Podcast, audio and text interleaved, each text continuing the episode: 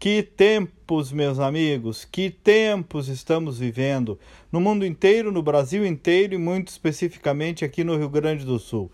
Nós já vimos com uma grave crise nas finanças públicas, somadas a uma grave crise da economia do país, e quando a casa estava querendo meio que ser arrumada, eis que veio uma estiagem, uma pandemia, agora nesses últimos dias esse temporal, e ainda por muito pouco não nos vimos uh, envolvidos aí com essa infestação de gafanhotos.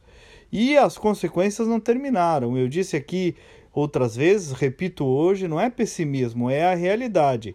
E é o papel do jornalismo mostrar essa realidade.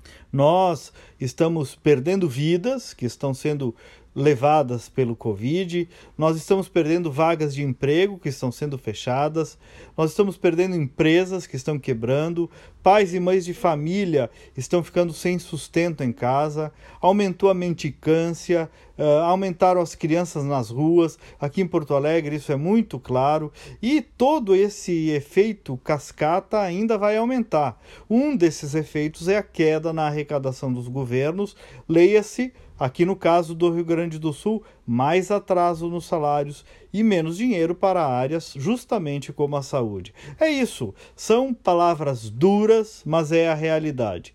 Esmorecer jamais. Como cantou aí o Leopoldo Racier, né? Não podemos se entregar, nesse caso até não é para os homens, mas é para tudo isso que está acontecendo. O gaúcho é um povo resistente, valente de verdade, trabalhador mas vamos precisar nos ajudar mais, ter mais compreensão um com o outro e também e principalmente ter fé, muita fé. Vai passar e se Deus quiser, nós vamos sair ainda mais fortes disso tudo. Bom dia e até amanhã.